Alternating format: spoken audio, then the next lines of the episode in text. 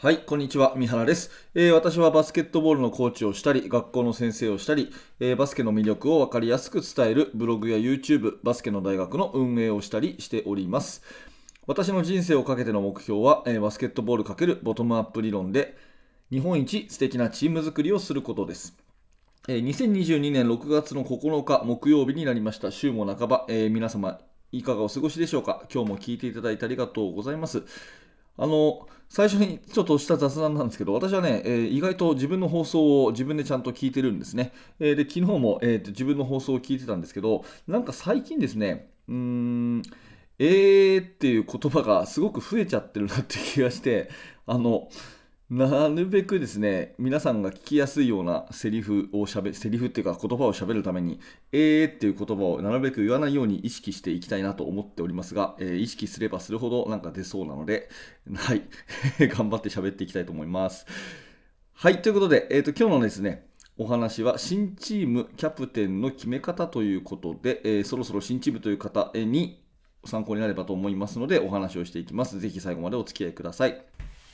本題に深く入る前にお知らせを2ついたします。1つ目はメルマガ講座です。えー私はバスケットボールの指導者の方のお役に立てればと思って、えーメルマガでですね、えー有益な情報をお伝えしております。最初の1通目でプレゼントの特典動画もあの差し上げてますので、えーぜひこれを機に下の説明欄からメルマガの方を登録よろしくお願いいたします。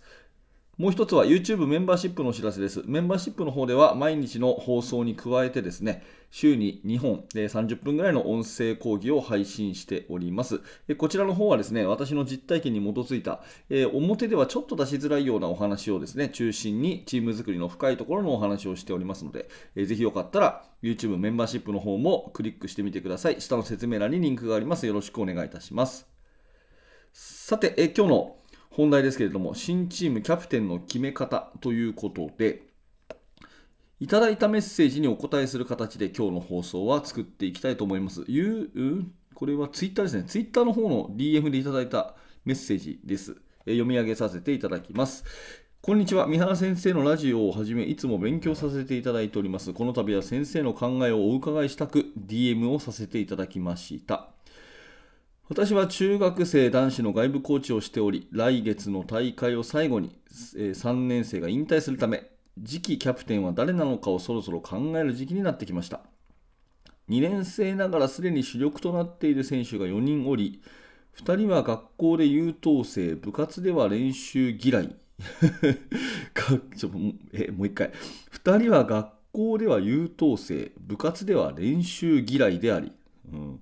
えー一方、2人は学校ではやんちゃ、部活では人一倍一生懸命と正反対。なるほど、なるほど。えっ、と、2人は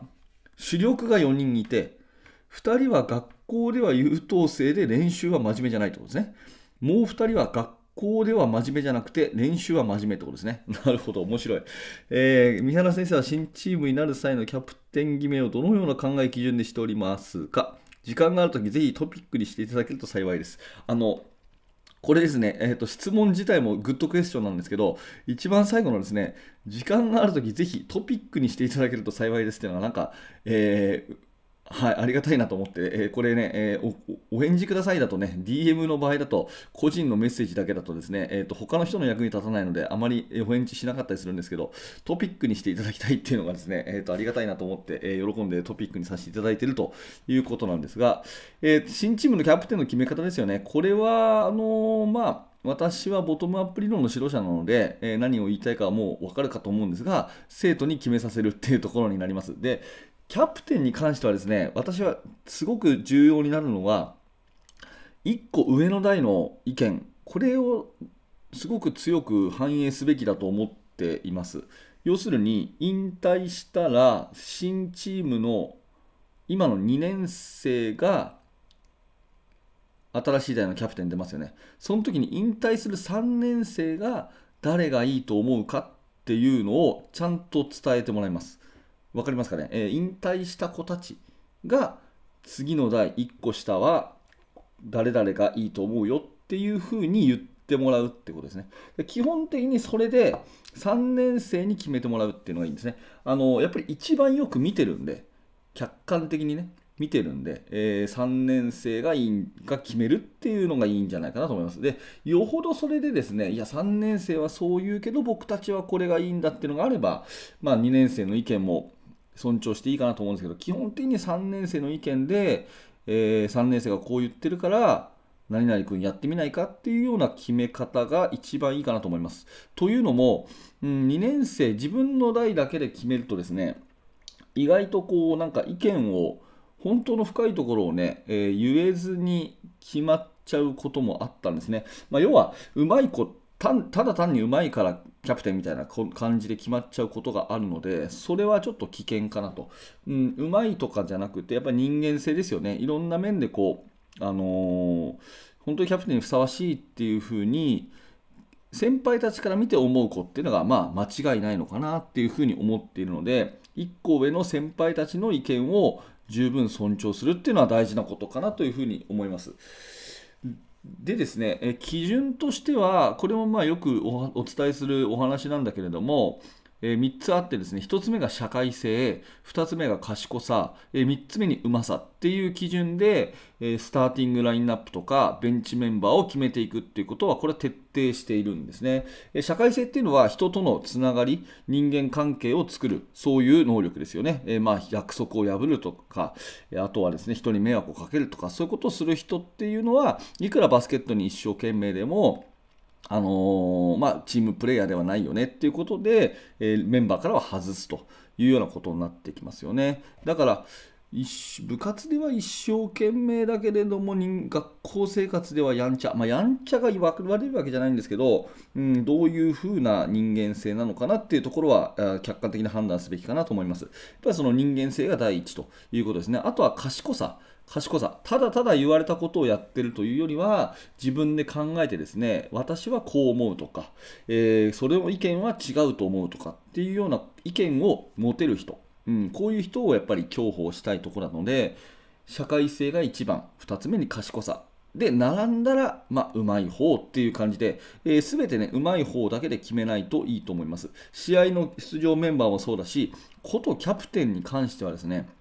絶対うまいだけで決める必要はないと思うんですね。なので、この質問者さんのこ、あの質問だとですね、2年生ながらすでに主力となっている選手が4人おりって言ってるんですけど、必ずしもこの主力じゃなくてもいいんじゃないかなと思うんですね。まあ、中学生だとね、試合に出ててうまい子の方がなんか説得力あるっていうのはあるかもしれませんけど、必ずしも主力じゃなくても、社会性があって、賢さがあって、ちゃんとね、こう行動力、発言力があってですね、えー、自分で自分を高めることができるようなタイプの子であれば仮にバスケットの技能が劣ってもですねみんなからは慕われると思うので、えー、その辺のところはキャプテンの土台に上げてあげてもいいかなと思うんですね。うん、っていうところを含めた上で3年生がどう思うかっていうところを基準に決めていくといいのかなというふうに思います。はい、で余談になりますけど、よくキャプテン像でですね、まあ、生徒もそうだし、昔も私はそう思ってたんですが、なんかこう、ものを言ってですね、人のことを動かせる人がキャプテンにふさわしいっていうふうに思ってたんですね。で、それはそれで一つの能力なんだけども、必ずしも人にこう、何か、うん、ああだこうだ、まあ、なんつうんですかね、えー、要求することができる人がふさわしいとも思っていません。というのも、あの、やっぱり自分自身がですね本当に強い人で自分というものを持ってる人っていうのは自分を変えることができるって信じてるんでいい意味で他人に興味関心がないんですね。で逆に自分自身が弱くて自分自身を変えることができないと思ってる人は他人に興味関心があって他人を変えようとするんですよ。これ分かりますかね言ってること。すごく大事なんでもう一回言いますけど自分はねあの努力すれば変われると。自分は成長できるって思ってるような強い人っていうのはいい意味で他人に興味関心がないんですね。だから他人に対して優しいんですよ、うん、すごくきつい言い方とかしないんですね。で一方で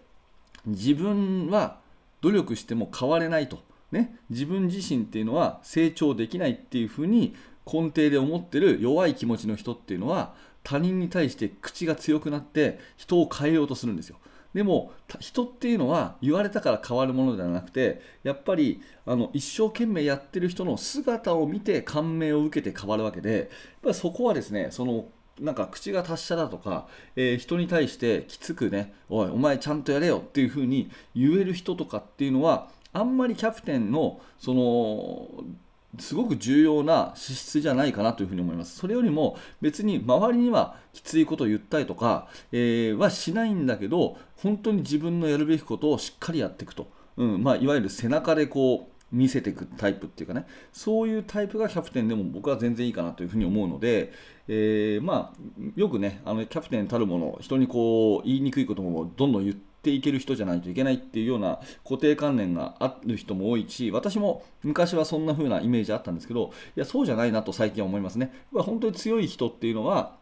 自分は努力で変えることができる。自分は成長できるっていうふうに思ってるんでいい意味で他人に興味関心がなくて他人に対しては優しいんですね、うん、何かことが起きたらあこれは自分の責任だ自分が頑張ればね、えー、成長できればきっと変われるなっていうふうに思うので他人に対してですねどうのこうのっていうのを強く言って自分はこうあぐらをかいてるみたいなことは取らないんですねだからそういう人ってのはむしろリーダーには向かないかなと思うのでとにかく行動力ね、それから発言と行動が一致している人、まあ、こういう人が慕われるのかなというふうに、えー、思ったりしております。はい。えっ、ー、と、いろんなお話をしましたけれども、何らか参考にしていただければというふうに思います。新チームキャプテンの決め方、まあ、まとめると、えー、3年生、1個上の代の、えー、意見をね、大切にするといいですよという話。それから、うまいだけじゃなくて、社会性や賢さ、その辺をね、見ていくといいですよっていう話。それから、ものを言えるか言えないかっていうのは、ねえ厳しいことを周りに言えるか言えないかっていうのはそこまで大事じゃなくてどちらかっていうと自分で自分は変えられるっていう信念がある行動力があるような人が、えー、そして他人にいい意味で興味関心がない人がキャプテンには向いてるかなというふうに、えー、私は思いますというそんなお話でございました。はいちょっと長くなりましたけれども、えー、何らかあなたの参考になれば嬉しく思います、え質問をくれたあなたねありがとうございました。